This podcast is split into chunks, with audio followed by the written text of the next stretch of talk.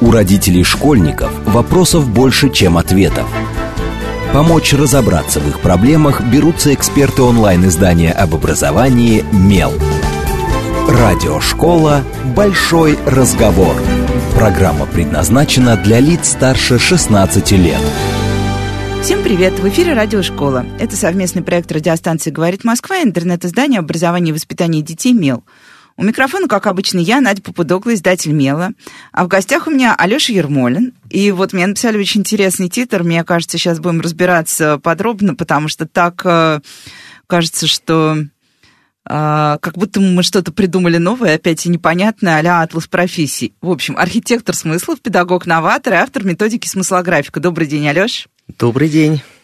Вот. И как раз поговорим, что такое смыслографика, почему, если вот погуглить, то прочитаешь, что это мышление будущего. Вот это все попробуем разобраться. Но для начала давай с архитектором смыслов, потому что, uh-huh. правда, я знаю, что родители очень не любят э, так называемый, я уже его упомянула, атлас новых профессий. Uh-huh. Потому что всегда считается, что это что-то, что не относится к тебе и к твоему ребенку. Uh-huh. А, есть профессии понятные, прозрачные. Это а Сколково, есть... в смысле, атласного профессии? Да, да, да, да, да. Ну, я вот... знаю. Более того, даже архитектора смыслов предлагал туда внести, но О. не услышали. И я думаю, вопросик, почему? Поэтому очень интересно. Мы как раз вот архитектор смыслов, это профессия будущего. Я в этом убежден, потому что я все-таки человек, который пришел из предпринимательства, из бизнеса и проработав с крупными корпорациями, типа Мегафон, Сбер, там, Нурникель, Уралхим, Евросеть, стало понятно, что везде одни и те же проблемы. Проблемы взаимопонимания между старшим поколением управленцев, топ-менеджеров компаний, и молодежью, которая 20 тысяч, 25 тысяч, которые работают в поле. Вот. И на основе вот этого опыта, собственно, я понял, когда меня старший сын спросил, ему было тогда 9 лет, 5 лет назад, он сказал, пап, как ты делаешь вот тогда была еще инфографика, а не смыслографика для корпораций, а, я понял, что я не смогу очень быстро ответить на этот вопрос и начал делать вот учебное пособие для своего сына, по сути. Ну, кто бы ожидал, что сейчас будут по этому уже учебнику учиться по всей России. Так, подожди, а давай откатимся. А чем угу. именно ты занимался внутри корпорации? Ну, у меня компания, которая по сей день существует, она занималась тем, что создавала видеоинфографику. Это самый сложный вид презентаций, когда нужно за две минуты объяснить информацию любой степени сложности. Это такие анимационные мультики, можно сказать, если по-простому. Вот. Но в них очень много смысла, потому что самое важное, о чем я транслирую уже много лет, это про то, что сейчас будущее не за красотой картинки, а за красотой смыслов. А смысл — это текст. Поэтому если мы научились, есть такое золотое правило презентации «одна мысль, один слайд», если мы научились писать текст, текст, оказывается, у нас вся визуализация есть. И наши дорогие родители, которые соприкасаются с заданием от педагогов создавать эти презентации, не объяснив, как детям это делать, соответственно, вот с помощью смысла графики смогут это научиться делать и решить вопрос, в первую очередь, коммуникационный, взаимопонимания не только между педагогами и учениками, но и родителями и детьми. Так, слушай, ну давай тогда вот э, архитектор смыслов. Uh-huh. Ты говоришь смысл, в принципе, на самом деле, вот я, например, я зацеплюсь за презентации сначала, uh-huh. потому что, да, это большая боль, и вот буквально на днях у меня была встреча, на которой нужно было презентовать э, доклад на 30 страницах, uh-huh. и тоже вот мы бьемся, потому что такие доклады готовят, как правило, разные отделы, потом их сводит дизайнер, у каждого отдела свое видение смыслов как раз, uh-huh. а, свое понимание того, что такое, такое один слайд, одна мысль, вот. И каждый раз, когда я смотрю на вот эту подготовительную работу к подобного рода мероприятиям, uh-huh. я думаю, что, по сути, ну вот, оунер всего этого, тот, кому предстоит uh-huh. защищать проект или презентовать, он э, своего рода сценарист. То есть он продумывает как раз всю эту сценарную историю. Его задача, как у хорошего сценариста, uh-huh. сделать так, чтобы кино смотрели от начала и до конца, а не засыпали в кресле, не uh-huh. отвлекались на еду, телефон и все остальное. Вот архитектор смыслов, например, сценарист, чем отличается? Он фундаментально отличается, потому что сценарист работает уже с текстом. Да? Вопрос, а как этот текст появляется на бумаге? Самое же важное – это генерировать смыслы в голове, научиться структурировать, сводить это новое знание да, от разных людей. Вот. И только следованием, следующий этап – это уже редакция сценария, редактура. Так вот, архитектор смыслов, как раз отвечая на вот вопрос первый, это специалист по налаживанию взаимопонимания. У него есть четыре функции, такой универсальный солдат, можно рассказать, да, как тот фильм, помните, в прошлом был такой. Он умеет э, и швец, и жнец, и на дуде, и грец, по-русски говоря. Вот. И так получается, что, во-первых, архитектор смыслов – это генератор смыслов, то есть надо уметь понимать, что ты вообще в голове такого придумал. Озарения недостаточно, нужно сформулировать, структурировать информацию. Второе, он должен быть редактором сценария, потому что недостаточно тебе понять ценность для себя и как ты понял других. Самое важное – переложить это на понятный язык другим людям. Это массовая уже коммуникация, и это другое искусство, это работа с грамматикой, со стилистикой и так далее. Как раз книга «Пиши, сокращай» вот об этом, да, очень известная там и так далее. Мы как раз новое направление, которое усиливает и ту книгу в том числе. Значит, третий момент – это визуализатор слайдов. То есть, когда мы создали текст, оказывается, недостаточно его просто со слов что-то сказать. Сейчас не работает только сила слова, как в советское время работала, мелы и слова, да, работает сила визуализации, потому что век компьютерной графики, нам недостаточно только слов, нам нужно его визуализировать. А сейчас слово визуализация подменяется, на самом деле, оформлением презентации. Это рюшечки, красота картинки, да. Так, давай тогда разберемся прямо на пидстопе, что, да. в чем разница, чтобы все поняли, кто да. там я чувствую, что у нас эфир будет в первую очередь для взрослых. Не тех, которые рефлексируют о детях, а которые сейчас делают сами презентацию. Да. Презентация часть, большая часть моей жизни, скажу честно. Угу. Да, вот разница между визуализацией и рюшечками? Ну, например, какая-то фотография, которую мы размещаем на слайде, например, там мы говорим там, о роботе, который двигается какой-то новой идеей, да? Это недостаточно просто робота показать на слайде и написать слово «идея такая-то». Нужно показать, изобразить, э, не только оформить это, но и изобразить робота, условно, движение стрелочки в направлении к идее к лампочке, да? Вот тогда это называется визуализация, то есть это понятно, что имеется в виду. А когда у нас абстрактный красивые с помощью Midjourney или остальных там сервисов, да, типа кандинские визуализации автоматизированы, ну, получается, что красивая картинка, но она не доносит идею, которую хотел сказать человек. И вот, собственно, еще важный такой момент, четвертая это составляющая архитектора смысла, это не только визуализатор слайдов это еще и оратор презентации. Потому что в отличие от инфографики, вот появилась же смысла графика и инфографика. У нас даже про инфографику мало кто понимает, что это такое, да?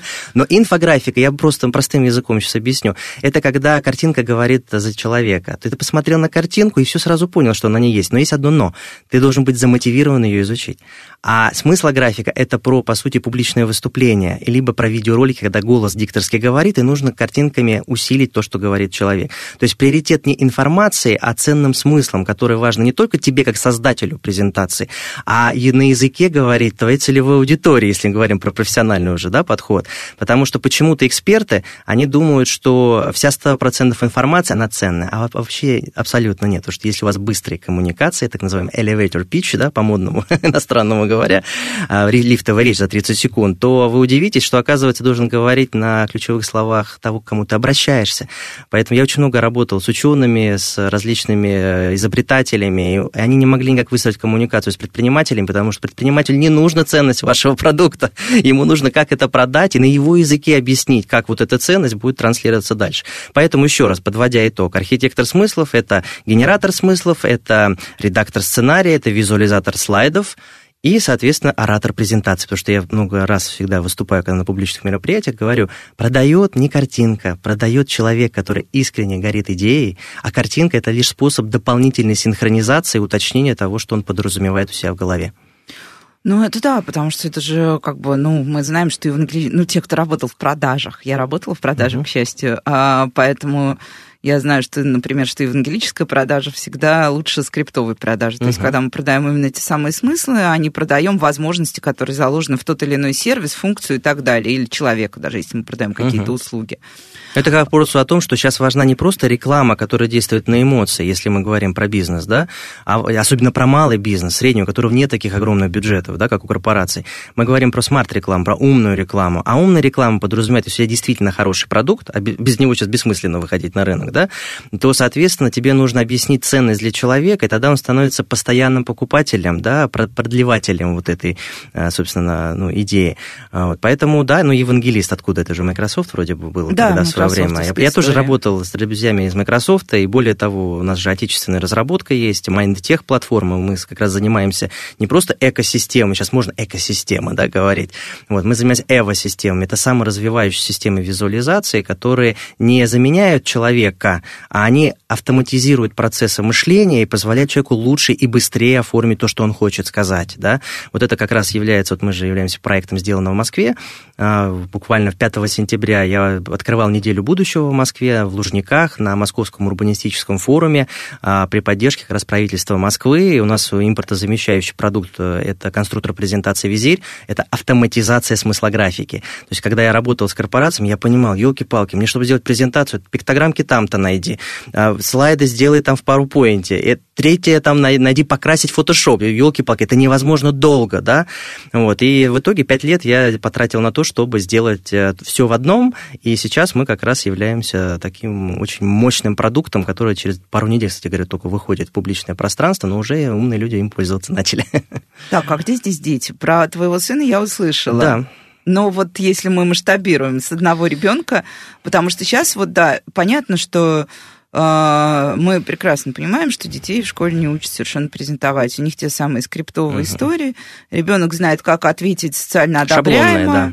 Ребенка учат писать по шаблону, это неизбежно. Не то, что я сейчас критикую школьные сочинения, они могут быть вполне себе вариативными, но все равно там будет э, требуемая норма. Угу.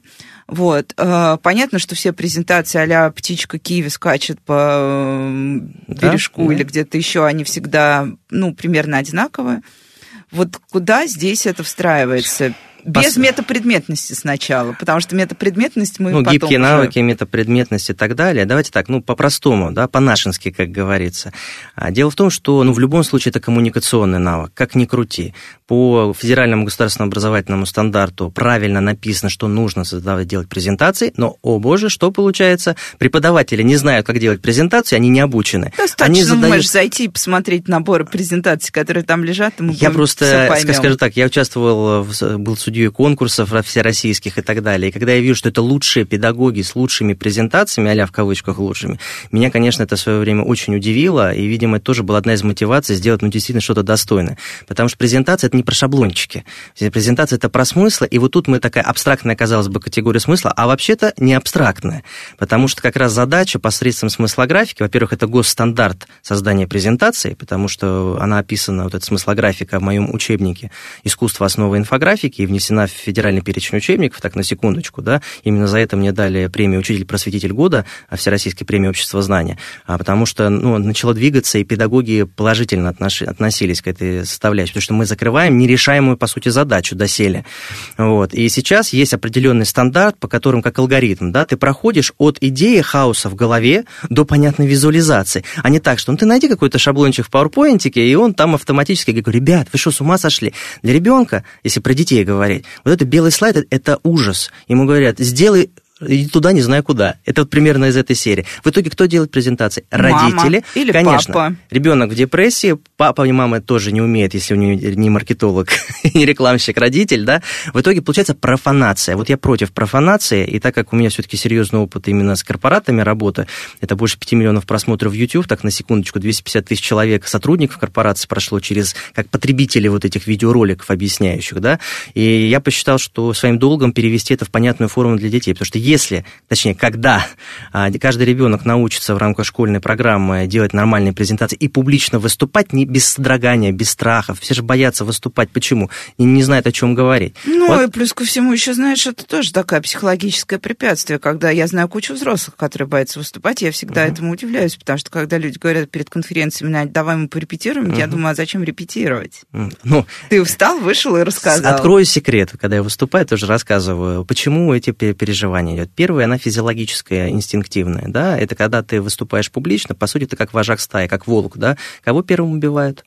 Ну, когда охотится. Того, кого Лидера. Виднее. Почему? Лидера. Поэтому это нормальное инстинктивное ощущение. Но мы же в обществе живем, нам нечего переживать. Поэтому эту проблему можно решить только на уровне проработки, ну, психосоматической.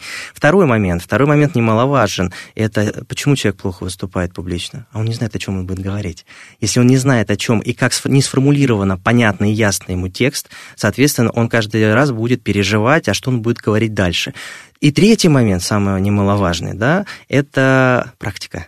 А практика, поэтому почему школы, вузы, когда у нас система конкурсная, адекватной оценки, я же проводил в свое время всероссийский конкурс архитекторов смыслов пару лет назад, когда был РДШ, Российское движение школьников, вот, я был преподавателем по дизайну информации, тогда называлось это, и у меня 500 детей обучалось онлайн, тогда еще не было таких технологий, которые сейчас я представляю, но это была фантастика, детей открылось, то оказывается, это, кстати говоря, в шок вводит определенные компании, я в свое время в Яндексе выступал, и у меня были маркетологи и, соответственно, дизайнеры, ну, разные разная очень аудитория по задачам, да. После моей лекции люди такие вышли, мне рассказывают, слушай, маркетологи были в восторге в диком 5 с плюсом, дизайнеры ушли, а, ну, немножко расстроишься. Я говорю, почему?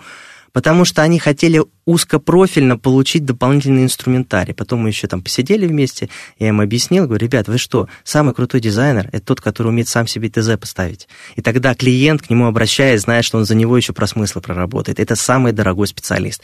Поэтому тут надо понимать, что а, архитектор смысла, вот для меня это профессия. Почему? Потому что я зарабатываю на этом деньги, и меня во многие компании хантят уже много лет, да, я отказываюсь, потому что это слишком очень узкопрофильная задача, да, по сути, это управление знаниями корпоративными, вот, а а когда для человека обычного, если он не зарабатывает, но ему постоянно это нужно, потому что это коммуникация, это взаимопонимание в первую очередь. И опять-таки, вот это как раз к вопросу о преемственности поколений. И мы всегда соприкасаемся. Как только, знаете, я как чужой среди чужих, чужой среди своих. Между молотом и наковальней нахожусь постоянно. Потому что я считаю, что все новое – это хорошо забытое старое. Это можем про образование проговорить, про советское, да, и сейчас его адаптацию. Но, с другой стороны, мы понимаем, что средства изменились э, с точки зрения ну, с точки зрения инструментария, и мы должны пересмотреть. И получается, с точки зрения людей того времени, старшего поколения, Леш, ты все так здорово про смысл говорит, но это цифровизация, она же это такой ужас, ты что, ты этот, как это, ЦРУшник?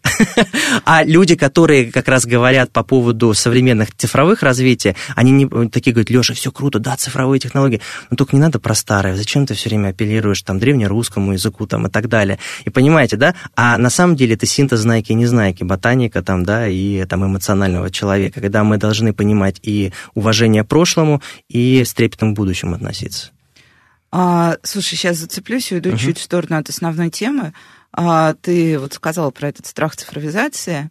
А если мы посмотрим на срез родителей, мы увидим, что прям есть такое достаточно плотное движение внутри родителей школьников, которые сопротивляются любой цифровизации. Uh-huh начиная там, ну ладно, биометрию оставим в стороне, потому что там может быть, конечно, опасения сохранности данных и так далее и тому подобное, это окей. Но в целом вот у этих родителей достаточно uh-huh. плотные телеграм-каналы, я иногда читаю их Я тоже читаю да, внимательно, понять чтобы, боль. Да, да, вот как тебе кажется, откуда берется вот это вот, знаешь, ну такое уже лудицкое, вот мы пойдем и сломаем станки, и тогда наша жизнь вернется в светлое прекрасное прошлое, где все понятно и прозрачно. Это страх неопределенности. Я, я, я понял это? проблему, да, это когда тема непонятна. Ну, давайте честно признаемся, что энергия электри, электрическая или вообще энергия, понятие энергии. У нас есть понятие искусственный интеллект, понятие энергия.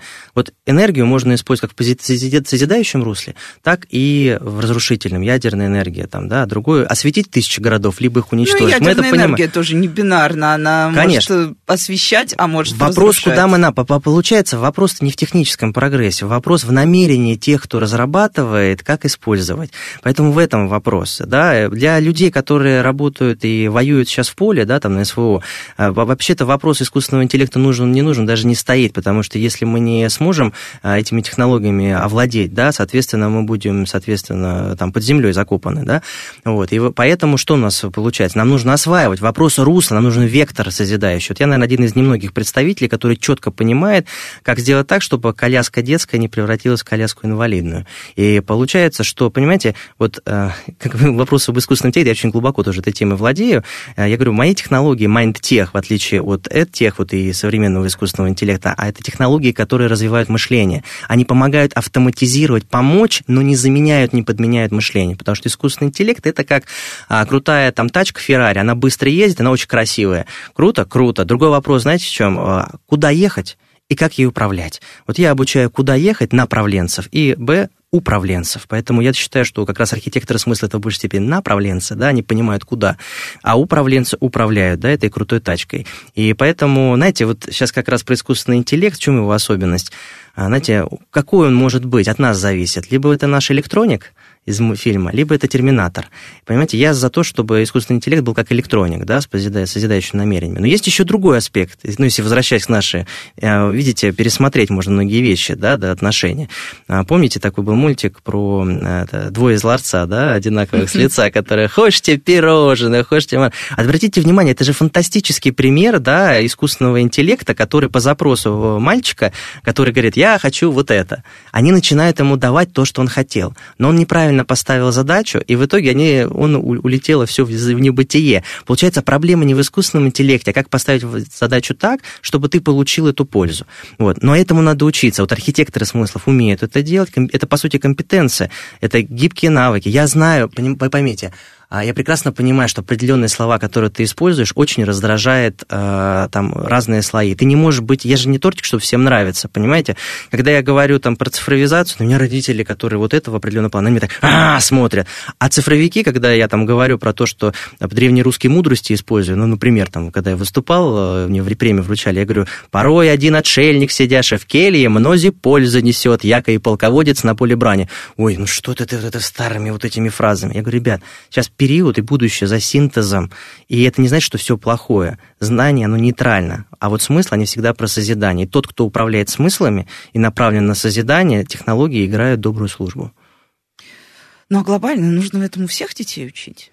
А, вот, кстати, очень интересный вопрос да, я считаю, что да, везде, но от людей, которые ну, в определенном э, элите относятся, да, я же с разными слоями взаимодействую, ну, по, по воле так судьбы, и говорят, Леша, это же только для элиты. Я говорю, ребят, вы поймите, если у нас сейчас мышление не поднять наших дорогих детей хотя бы до минимально необходимого уровня, а вообще-то нужно до оптимального, то в итоге от того, что элита очень умная, а это очень глупая, ну, это, ребят, ну, это так не работает. Должно быть гармоничное сочетание, и элитарность определяться должна все-таки не степенью влияния просто, а степенью репутации да, людей.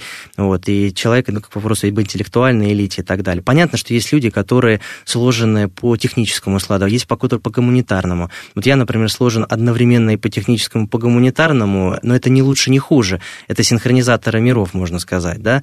Поэтому сейчас, я думаю, проблема современного вообще эпохи, во-первых, сейчас эпоха смысловых запятых, да, кто против, кто с нами, кто не с нами, тот против нас, или кто против нас, тот не с нами, да, разница, контекст контекст, это можно отдельно поговорить.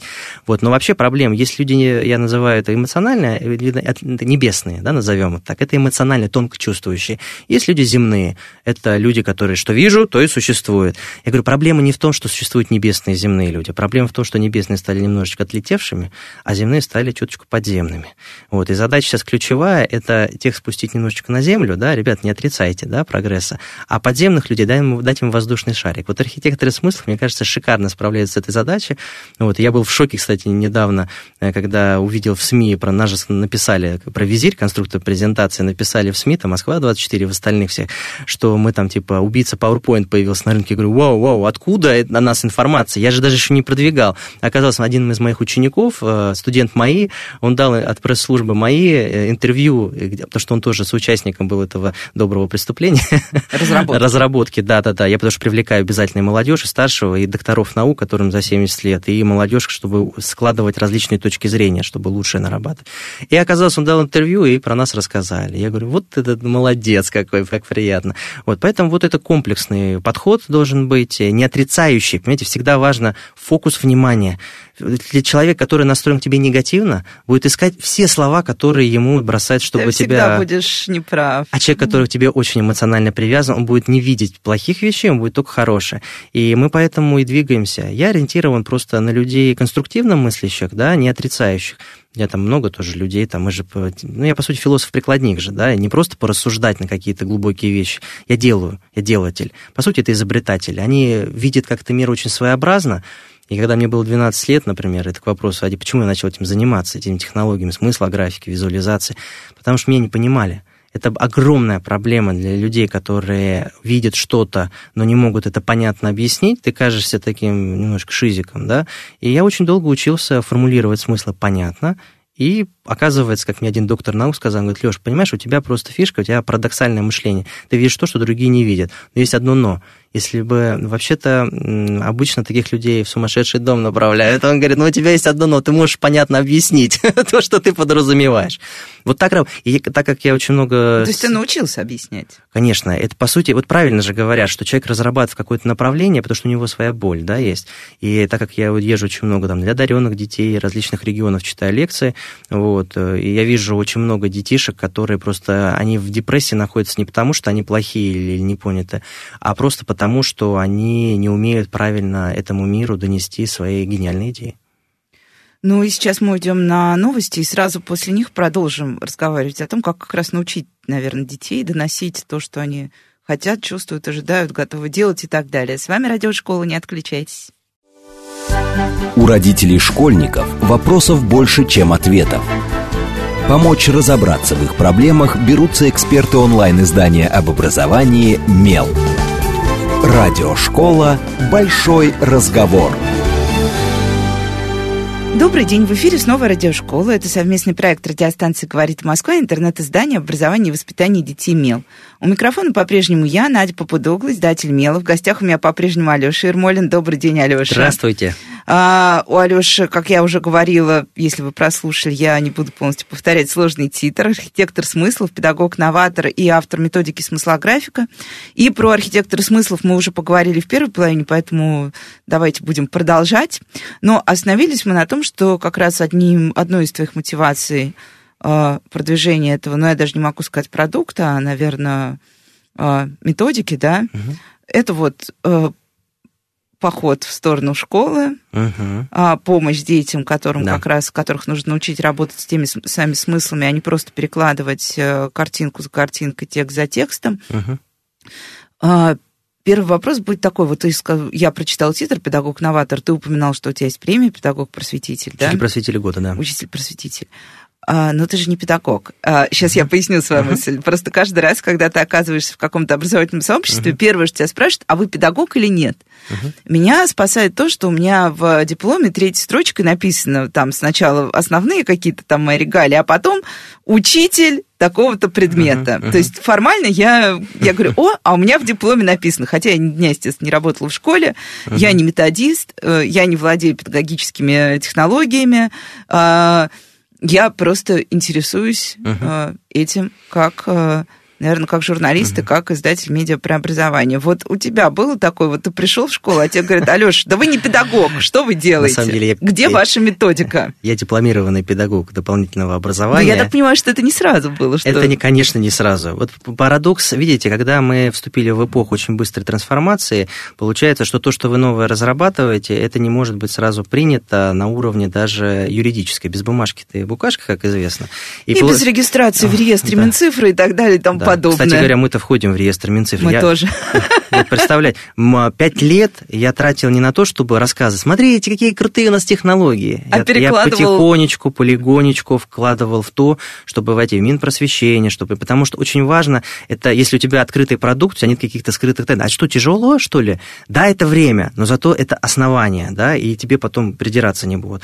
Вот сейчас как раз вот есть. И когда я же по первому образованию театровед, а, у меня... Неожиданно. Я, я удивлюсь сейчас, потому что я я, я театровед, закончил школу-студию МХАТ, а, и получается, я продюсер профессиональный, гуманитарное образование, и когда я вошел вот э, на рынок вначале некоммерческих организаций, я как раз просвещением занимался, современными технологиями, потом ушел вот рецептор компания, которая заниматься стала вот этими смыслографикой для корпораций, видеороликами, а потом, когда вот сын, сын же, по сути, старший, да, у меня еще дочка есть младшая, он мне когда задал эти вопросы, я такой, вау, вот это да, я не могу быстро ответить. Я понял, так скучно уже то, что ты владеешь чем. Круто, это когда твое знание множится, и ты создаешь что-то новое. Но самое важное в это поверить, потому что я даже не верил в то, что я создал что-то новое. И потом начал перепроверять. Сейчас это такой есть очень модная тема, да, а это как там синдром самозванца, да. Почему-то вот, причем это хороший синдром с точки зрения людей ответственных, потому что только ответственный человек будет переживать за Рефлексировать, синдром. да, потому самозванец что... он или нет. А настоящий самозванец, на самом деле, вообще не рефлексирует. Им вообще по барабан. Вот, поэтому бизнес показывает да. нам много По, примеров. Да, а я как раз заниматься вот сейчас и и, надеюсь, сформирую вот этот тренд на смысла бизнес. Вот смысла бизнес невозможно а, как раз вот перевести в идею самозванства. Почему? Потому что а, там про ценности, там про конкретную пользу. Если ты сказал А, говори Б, ты должен отвечать за свои слова. Вот. И поэтому, да, и представляете, когда у меня выходит учебник, мне премию дают, и тут, и тут я, бам, я не могу в школу, когда прихожу, мне директор, Леша, ты клевый, вообще замечательный, но у тебя нету, ну, учебник есть? Признанные... А методики нет. А, не, методика есть, она в учебнике уже описана. Нету так. диплома, ты не а, можешь ну в школе да, преподавать конечно. своим. Вот парадокс, да? Но я не осуждаю то, что как, такие люди, как я, они как раз пришедшие из, там, в том числе, там, опыта бизнесового, они как раз видят те проблемы, которые можно решить и уяснить. Потому что, по сути, я вот разработчик целого направления, это же э, направление по инфографике и смыслографике в реестре рекомендованных образовательных программ просвещения. Другой вопрос, что надо создавать вот к вопросу о предмете, да, я понял одну вещь, что от того, что я как тренер условно преподаю, а я являюсь экспертом полномочного представительства президента на Дальнем Востоке, я обучаю в том числе взрослых, там, чиновников, журналистов, да, как доносить, понятно, смысл от государства населению, да, вот, но проблема в том, что, ну, вот разовые на три дня приезжают, да, все замечательно, все обучаю, все пользуются, но это очень локально, нужно системный ну, и вопрос, подход. а пользуются ли потом, понимаешь? Пользуются. Это же очень часто Пользуются. так. Вы знаете, даже когда у меня первый только учебник. Мы же сейчас вот с издательством Repol Classic э, выпустили по смыслографике, а там в чем крутость, в отличие от учебника моего? В том, что там и методология, и технология, там обучение, как пользоваться, потому что технология – это лишь автоматизация методологии, потому что я могу сделать в виде карточек, но это очень долго. Мы же хотим все быстро и чтобы эффективно было. Поэтому эта система конкурсная, это предмет доп. образования. Сейчас с рядом регионов, школ и колледжей, и вузов уже переговоры как предмет доп. образования, потому что все родители есть потребность, боль. Они готовы даже заплатить деньги школе, не мне, школе, чтобы они обучили делать эти презентации. И я думаю, как раз мы очень дружим, Татьяна Дмитриевна, Дмитриевны Жуковой. Татьяна Дмитриевна, она а, президент Школьной библиотечной ассоциации России. Мы недавно как раз выступали на Лиге безопасного интернета в России сегодня. И мы придумали идею, что, смотрите, мы можем оживить библиотеки, если мы созда... объединяем библиотекаря, педагога и воспитателя. А сейчас же появились два года назад воспитатели да, в школах. Я говорю, ребята, архитектор смыслов должен стать воспитатель. Как только он этим... Он двигатель смыслов, он завлекает. А библиотекарь – это как раз тот самый направлятор, да, это навигатор по смыслам. И получается, мы ожив, оживаем, оживляем а, библиотеку, плюс мы оживляем, э, как это, кабинет информатики. И получается, там они про смыслы, там они упаковка смыслов, и все складывается как надо. И как раз вот э, у меня очень странно мозги устроены, да, я стараюсь из невозможного сделать возможным, и как-то получается потихонечку. Министерство просвещения про меня тоже знают, и в общественной палате выступаю, и в Госдуме являюсь э, членом экспертной комиссии по э, детям, семье и взрослым, по как раз информ... есть направление, такой рабочий комитет, по рабочая группа по информационной безопасности. А вот при чем здесь информационная безопасность? Безопасности? О, вот это самый замечательный вопрос, которым я сегодня слышу, очередной. Э, дело в том, что как раз меня пригласили в, этот, э, рабочую группу когда я сказал о том, что публично в Госдуме про необходимость смысловой безопасности. Я говорю, ребят, давайте честно, ее же нету направления смысловой безопасности. И в чем разница? Информацию... Да, и чем отличается от критического мышления? Потому что критическое О, да. мышление это как раз тоже про безопасность и умение Смотрите, вот тут жить такое, такая вкусная тема. Критическое мышление, главное, чтобы не переросло в мышление кретинское. Потому что если ты постоянно критикуешь и настроен на поиск плохого, ну, то есть несовпадений, ты тоже в итоге оказываешься... Не, ну как, критическое мышление, это же методика. Вот, например, э, да, да. Э, этому учат, я училась на историческом факультете, вот нас угу. учат критическому мышлению, когда мы анализируем тексты, например, 14 века, да, то есть да. мы не можем, даже если мы понимаем все, что написано там готическим шрифтом, угу. это не является истиной, да, потому да. что и дальше ты как бы накладываешь на этот текст фильтры определенные да. по определенной методике, угу. и уже тогда, после этих фильтров, ты понимаешь, что на самом анализ. деле хотел сказать человек 14 века. Давайте честно, мы в итоге сто процентов не знаем, что он искренне хотел, потому что я даже сам не знаю, что я хотел порой сказать. Начнем с этого, да? Поэтому надо объективности ради, мы просто можем провести сопоставительный анализ, и вы удивитесь, смыслографика – это одновременно и, и курс логики, по сути, а, и курс планиметрии, то есть многомерное видение, да, потому что надо образа придумать, и, и курс систематики, то есть систематика – это когда мне нужно структурировать информацию, и курс тайм-менеджмента. Оказывается, в процессе создания презентации, а еще самое важное – создание групповых презентаций. Почему? Потому что мне задача научить... Почему я в школу так вот ратую за то, что появилась? Потому что недостаточно создать, а, научить ребенка одного или взрослого создавать презентации. Нужно всех научить. Тогда мы все сможем договориться о смыслах бесконфликтно. Вот эта методика смыслографика, это о бесконфликтных коммуникациях. Это самый недорогой способ налаживания, ну, это такой смысловой тимбилдинг. Есть это в физическом мире тимбилдинг, да, это когда мы там что-то помогаем друг другу, спасаем, там физически там подпрыгиваем и так далее. А смысловой тимбилдинг это самое интересное, потому что надо договориться о смыслах, это логика, и нужно договориться о субъективном, о визуализации. И получается, что у нас технари, я когда преподавал в высшей школе бизнеса Мирбис, есть такая на Таганке, да, у меня был курс результативной продажи с помощью инфографики, я первые 25 архитекторов смысла выпустил. И вы представьте, у меня были, как всегда, либо малый и средний бизнес, и владельцы, либо топ-менеджмент, э, которые технари по складу, айтишники, и гуманитарии. И с чем столкнулся? Когда ты рассказываешь, как писать тексты, шикарно справляются технари. Потому что все по существу. Как только визуализация этих смыслов, ступор, просто ступор. И наоборот, гуманитарии, маркетологи, рекламщики, лесом еду, лес пою, текст вообще не получается, потому что он на эмоцию рассчитан, да, и для них ступор вызывает, как мне за 30 секунд объяснить то, что я хотел сказать. А визуализация шикарно идет. Я когда сидел в конце вот моего там курса трехдневного, я говорю, ребят, ну вы поняли? Он говорит, Леша, это что получается? Нужно и то, и то делать. И когда вот я сейчас давал интервью э, в издательство там «Лабиринт», мне спросили вопрос такой, а, а как вот это кинестеты, аудиалы, визуалы, там, вот как это? Я говорю, ребят, вот то, что у вас слабо развито, вы должны это развивать, а не то, что у вас сильно развито. То, что у вас сильно развито, это просто ваша сфера интересов, которая мотивирует вас открытие новые делать. Но с точки зрения вашего комплексного видения и критического в том числе мышления, то есть оно подразумевает не шоры, а подразумевает видение за гранью даже невидимого мира, да, вот, то это, извините меня, да, этому надо учиться. Вот архитекторы смыслов, это, по сути, знаете, есть а, бодибилдер, да? Бодибилдер – это архитектор тела вот это физический мир. У него должна быть инструкция, как качать мышцы, у него должен быть тренажер, как качать, на котором качать мышцы, должен быть инструктор. И четвертое, самое важное, это что? Его мотивация делать это системно. Вот представьте, архитектор смыслов – это mind builder, body builder и mind builder. То есть это конструктор ума да, или мышления. Получается, ему тоже нужна инструкция, это смыслографика. Ему нужно что? Ему нужен э, инструмент, да, тренажер. Это является конструктор презентации визирь. У него должен быть инструктор. Я вот тренером и являюсь, да, Просто я хочу, чтобы другие тренеры тоже стали. Педагог стал как тренер, воспитатели там и так далее. Ну, вот. И самое важное – это система. Почему у нас бодибилдеры так любят качать мышцы? Они хотят красоваться. Я думаю, сейчас тренд на то, чтобы быть некрасивым и эмоциональным, а тренд на то, чтобы быть умным. И в ближайшие 10 лет тренд на умность, она будет, а мы как раз формируем этих умных. И раскрытие, самое важное, потенциал гениальности детей, и взрослых в том числе.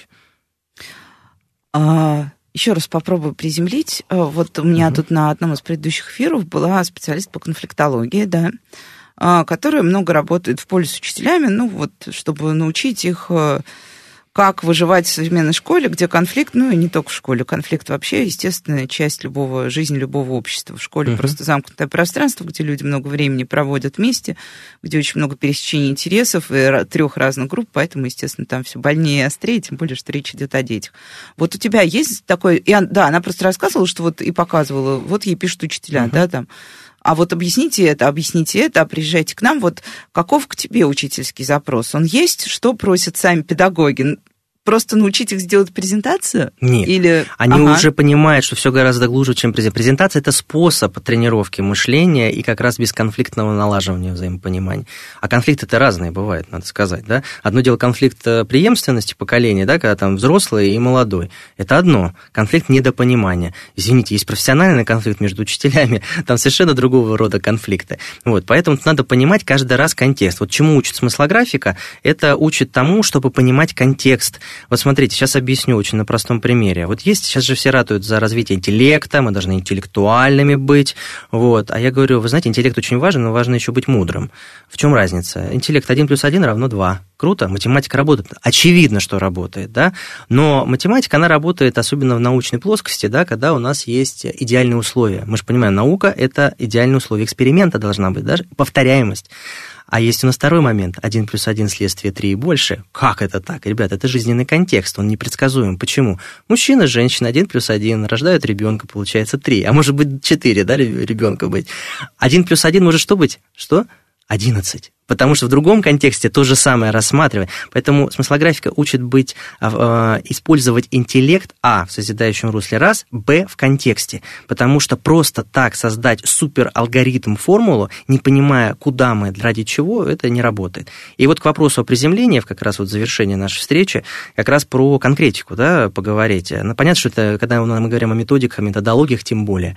Потому что все-таки смыслографика – это лишь методика, одна из трех. Есть методология нравственная педагогика, да, которая как раз формирует э, грамотно, гармонично ту самую развитую личность в коллективе, понимая различия между мальчиками и девочками в том числе.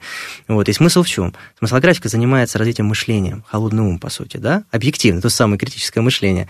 Но есть еще горячее сердце, это у нас есть ресурсный квадрат методика, да, которая позволяет диагностировать быстро эмоциональную составляющую, потому что зачастую конфликты не потому, что люди разных мнений, а потому что эмоциональный накал внутренний очень тяжелый, человек разрядка, да, это конфликт. И третий момент – это методика нравственного воспитания. По сути, нравственность мы с точки зрения не морально-этической категории, а конструктивного поведения, в этом их нравы, их обычаи. То есть, видите, все время раскрываешь по-новому, да, эти смыслы. Это доброделие. Вот, вот три эти методики образуют методологию. И просто смыслографика сейчас первая, потому что она наиболее наглядна и прикладна. Вот. Поэтому смыслографика состоит из девяти смыслографических умений, которым архитектор смысла должен владеть. Первое – это понимать непонятное. Это первое. Ну как мы можем занять презентацию, если мы не умеем понимать непонятно? Алгоритм понимашка специально разрабатывал а, пять шагов. А как понять непонятное? За 15 минут меня любой ребенок от 9-летней до там, 70-летнего старца да, а, прекрасно понимает, как это сделать. Любой, даже самый сложный трактат мы можем разобрать. Это к вопросу о том, что делают в вузах. Только это надо делать, начиная с детского возраста. Вот. Потом второй момент, а, что у нас еще важно, а, это вести свой смыслографический словарь. То есть у меня весьма хороший вокабуляр, но я каждую неделю, ну, одно слово встречаю новое. Что я делаю? Я его пустил и выпустил? Нет. Я его принципиально записываю, даю ему из разных определений, которые много же определений там, да, я даю свое определение, не упуская смысл. Это другой тип мышления, да, работает, когнитивных функций мозга. И вы представляете, и у меня такой словарик. Это не просто слово и определение, это еще и образ. Я придумываю придумываю образ. Почему я хорошо Новое говорю? слово этой недели какое? А? Новое слово за эту неделю? Да. Харуквь. А, вот. И все. И надо же еще практиковать. От того, что они у меня собираются, это недостаточно. Я даже вот э, сегодня там шел, там, да, я вспомнил там фильм, мультик про, про электроника. Я почему его сейчас прям сюда вплел, да, в речь, чтобы потом на будущее запомнить, да, хотя, казалось бы, идея только-только пришла. Вот. Поэтому надо этому учиться. То есть образ и это. Я же мыслю не словами, я мыслю образами. Образами распаковываются, а потом в слова это превращается. И когда много слов, я могу очень быстро констру- конструировать. Второй момент, третий, точнее, умение смыслографическое, это формулировать смыслы виде понятного и увлекательного текста. Важно не просто понятный, увлекательного текста. Но это модное слово сторителлинг, но сторителлинг на эмоции. А я говорю, поэтому понятного и увлекательного. Вот, как раз э, методика смыслографики конструктора презентации визирь позволяет это делать. Четвертое – это визуализировать полученный текст с помощью как раз смыслографики, да, и с помощью технологии. Пятое – это вот интересный момент. Когда ты научился создавать презентации, ты только сейчас можешь научиться что делать? Вести свой смыслографический конспект. И вот представляете, я вот сижу на каком-то большом совещании, а я рисую картинки. И маленькие небольшое уточнение по словам. Я не теряю смысла, я в контексте да, нахожусь, и дальше могу распаковать легко. Это быстрое обучение, особенно для студентов актуально. А, пятый момент – это объективно оценивать свою точку зрения, потому что это к вопросу о критическом мышлении. Да, там, если ты что-то понял, это не значит, что это понято по, по другими. А, седьмой момент – это а, создание смыслов и презентаций в команде, то есть коллективная упаковка смыслов. Это супер востребовано в любой компании. Человек, который умеет быть архитектором смыслов, его будут на руках носить. Я говорю, зарплаты вот типа моей зарплаты, да, если как мне приглашали, да, там это 450 тысяч рублей. Вот. Э, я не иду только потому, что я занимаюсь именно фундаментальными вот этими вещами, и узкоспециализированно неинтересно. Вот. Значит, дальше. Э, бесконфликтно договоримся, все, вы победитель. Архитектор смыслов, он позволяет как раз это сделать, генеральный директор компании будет просто вас на руках носить. И в завершение, а вот самое финальное, это девятое умение, это умение создавать обучающие курсы это как раз когда ты сделал, научился одну презентацию по одной теме делать. Чтобы создать курс, нужно систему целиком видеть. По сути, ты книгу создаешь, издаешь, да, с содержанием. И вот этот курс это, по сути, мини-презентации по каждой теме, но по определенным правилам созданные. И вот это самое сложное мастерство — создать не просто понятный да, курс, а еще его грамотно упаковать визуально. Поэтому это действительно сложный процесс, но если у нас будет много архитекторов смысла, я издательство просвещения как раз год назад говорю, друзья, давайте сделаем, обучим архитекторов архитектора смыслов, и все книги будут упаковываться по новым стандартам визуализации. Мы сейчас можем это сделать. Можем. Мне кажется, это слишком много придется учебников нам заменить разом. Да, а их так или иначе придется, ну, не заменить, в смысле заменить. Эта работа же очень огромная, по сути, это и есть будущее, да. Помните словарь Даля, да, там словарь – это великая вещь. Вот я думаю, будущий смыслографический словарь, когда у нас не просто смыслы да, есть, но и образы. И тогда это быстрое обучение языкам, потому что смысл, как вы, вот вы удивитесь, возможно, говорят, ну, слушай, ну, наверное, только для русскоязычных это подходит. У меня китайцы вот вышли, тоже, тоже иностранцы, а, они сразу поняли про конструктор смыслов. Мне там китайское министерство образования, научно-техническое сотрудничество департамент э, узнали про меня из Китая. Говорят, переезжай, 15 миллионов долларов, одно условие, туда, полностью туда интеграция, да? Я говорю, не-не-не. И говорит, а можно только под китайский рынок? Я говорю, смысл в другом. Смысл в том, что смыслы, они нейтральны, да, с точки зрения вот в этом пространстве околоземной орбите. Но слова разные слова, обозначения этих смыслов. Поэтому мы можем договориться все, вопрос этим заняться. И к вопросу вот завершения тоже про образование, меня часто спрашивают, да, про как вы относитесь к образованию времен СССР. Ну, вот, я говорю, шикарно отношусь. Это фантастический межгалактический корабль, который создан был, но сейчас в новых условиях он завис э, в околоземной орбите. Да, то есть он есть, он мощный. И когда говорят, ты хочешь новый корабль построить, я говорю, боже упаси, а в чем его мощность? А вот сейчас, э, а я вот скажу в большей степени сейчас абстрактно, конкретно, потому что это мы можем уйти очень глубоко, но я тоже готов на эту тему отдельно встречаться, разговаривать. То есть, посмотрите, вот то, что методики, которые я разрабатываю, это не альтернатива тому космическому кораблю, а это двигатель нового типа, термоядерный реактор, можно сказать, да, двигатель, который, встраиваясь в эту систему, позволяет этот корабль сдвинуть с места вперед, как раз к новым горизонтам. Поэтому сейчас смысл, я сейчас с корпорациями тоже обсуждаю, вопрос вопрос не в делать новые типы кораблей, кораблей уже очень много, вопрос в новых двигателях, а это не конкуренция, а лишь дополнение. Вот. А по поводу, ну, видите, времена Советского Союза а, очень разные были тоже и по предметы, да, курс логики возьмем, да, к тому же фантастическая книга по курс логики, которая, кроме я с каким ознакомливался, там планиметрия, да, там тоже многомерная, ну, это геометрия, но в многомерии, вот. Курс систематики я не помню, чтобы был, вот. Но эти вещи, они базовые. И понятно, что для инженерного мышления, да, там, формирования. Но опять-таки, понимаете, когда нам говорят, а сейчас все инженерное мышление. Ребят, а направленцев кто будет готовить, которые будут в содружестве? Я сейчас вот как да раз... кто даже придумает тех, кто будет кормить инженеров вообще? Это вот, прекрасная понимаете? профессия. Да-да-да. И э, с точки зрения вот подхода комплексного, я о чем говорю? Помните, я сказал в начале про управленцев и направленцев? Да? Почему так важно это синтез? Сейчас же все про лидеров. Мы лидеров готовим. Я говорю, лидеры, да, но два, двух типов лидера бывает. Есть лидеры, вот смотрите, помните, ралли Париж-Дакар, да? Там кто есть? Штурман и водитель. Ну, и плюс ко всему лидеры есть вертикальные и горизонтальные. Те, которые стремятся да. исключительно вверх, и те, которые как раз действуют в своей горизонтали, их это устраивает. Да, ну, по сути, направленцы, они как раз горизонтальные мысли, да, но вертикальное без горизонтального не будет, иначе как у нас система координат выстроится, если не будет осей, да? Поэтому это как раз э, вот этот подход э, в чем заключается? У нас есть водитель, который управляет машины, он, по сути, государственные машины, неважно, как мы предприятия машины. И у нас есть кто? Штурман. Кто важнее, штурман или управляющий. А вот тут большой вопрос. Важен каждый на своем месте. Вопрос приоритета. Вот это как раз новое качество приоритета. И я уверяю вас, вопрос, если мы научились пилить сук, да, вопрос, где я пилю этот сук, под собой или грамотно.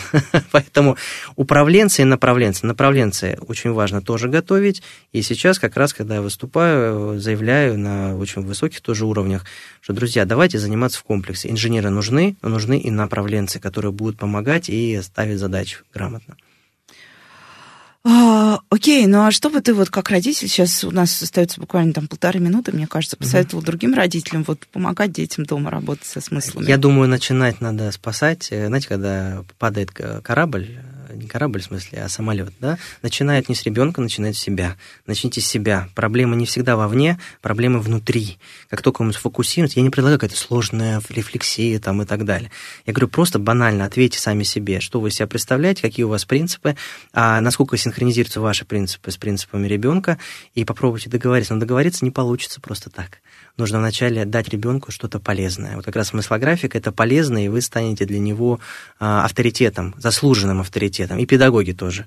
Потому что когда вы удивляете своей а, новизной и технологичностью, а, соответственно, ребенок становится вам с уважением. Как только у него барьер уважения, он, вот, неуважения, он разрушен, он может уже с вами доверительно общаться. И тут вы в состоянии действительно повлиять на ситуацию. Пока эмоциональный барьер есть, вы ни одной умной вещью не добьетесь. станете другом, но к вопросу порядка приоритета с уважением, взаимное уважение. И всем родителям надо быть вау-технологичными. Сейчас многие, мне кажется, ужаснулись. Ну, потому что не всем же, правда, нравится Технологии, быть. А мы что подразумеваем под технологиями? Да, технология – это, извините, то, в туалет наш, да, там раковина – это тоже технология. Вопрос, какого вида технология? Вот, вот и все. И как ты умеешь о ней, наверное, рассказывать, да? Однозначно. Надо понимать, ради чего не что мы создаем, а ради чего и для чего мы используем. Поэтому, если вы хотите уйти в лес, у меня много друзей, которые вот как раз с такой концепцией живут. Я говорю, друзья, проблема в одном. С тракторами приедут, и вы ничего не сделаете. Поэтому, если мы умные люди, разумные, то тем более разумные. Адаптироваться. Ну, как бы людям, давайте так, люди, которые ваши слушатели верующие, я скажу так, все, что происходит, и оно происходит, значит, так должно быть. И нужно адаптироваться даже к этим условиям. Сейчас своего рода такая технический прогресс, это такая пружина, которая как раз проверка на прочность ваших устремлений, в том числе веры. Вот и все. А агностикам? Сомневающимся, то есть не атеистам, да. еще зиротеисты сейчас появились, ну ладно. А, агностикам, а так как сомневающимся, нужно определиться нужно определиться, что мы говорим неоднозначного определения, мы говорим, что лучше работает для вас и для вашего ребенка. Если вы сомневаетесь, знаете, страшнее не перепрыгнуть на неправильный берег, а страшнее упасть в пропасть сомнений. Вот и все. Ну и мне кажется, на этом можно заканчивать. Э, давайте, да, попробуем подумать про смыслы сами по себе. Э, сейчас, сегодня вечером, ну или тогда, когда у вас будет время. А с вами была Радиошкола. До встречи на следующей неделе.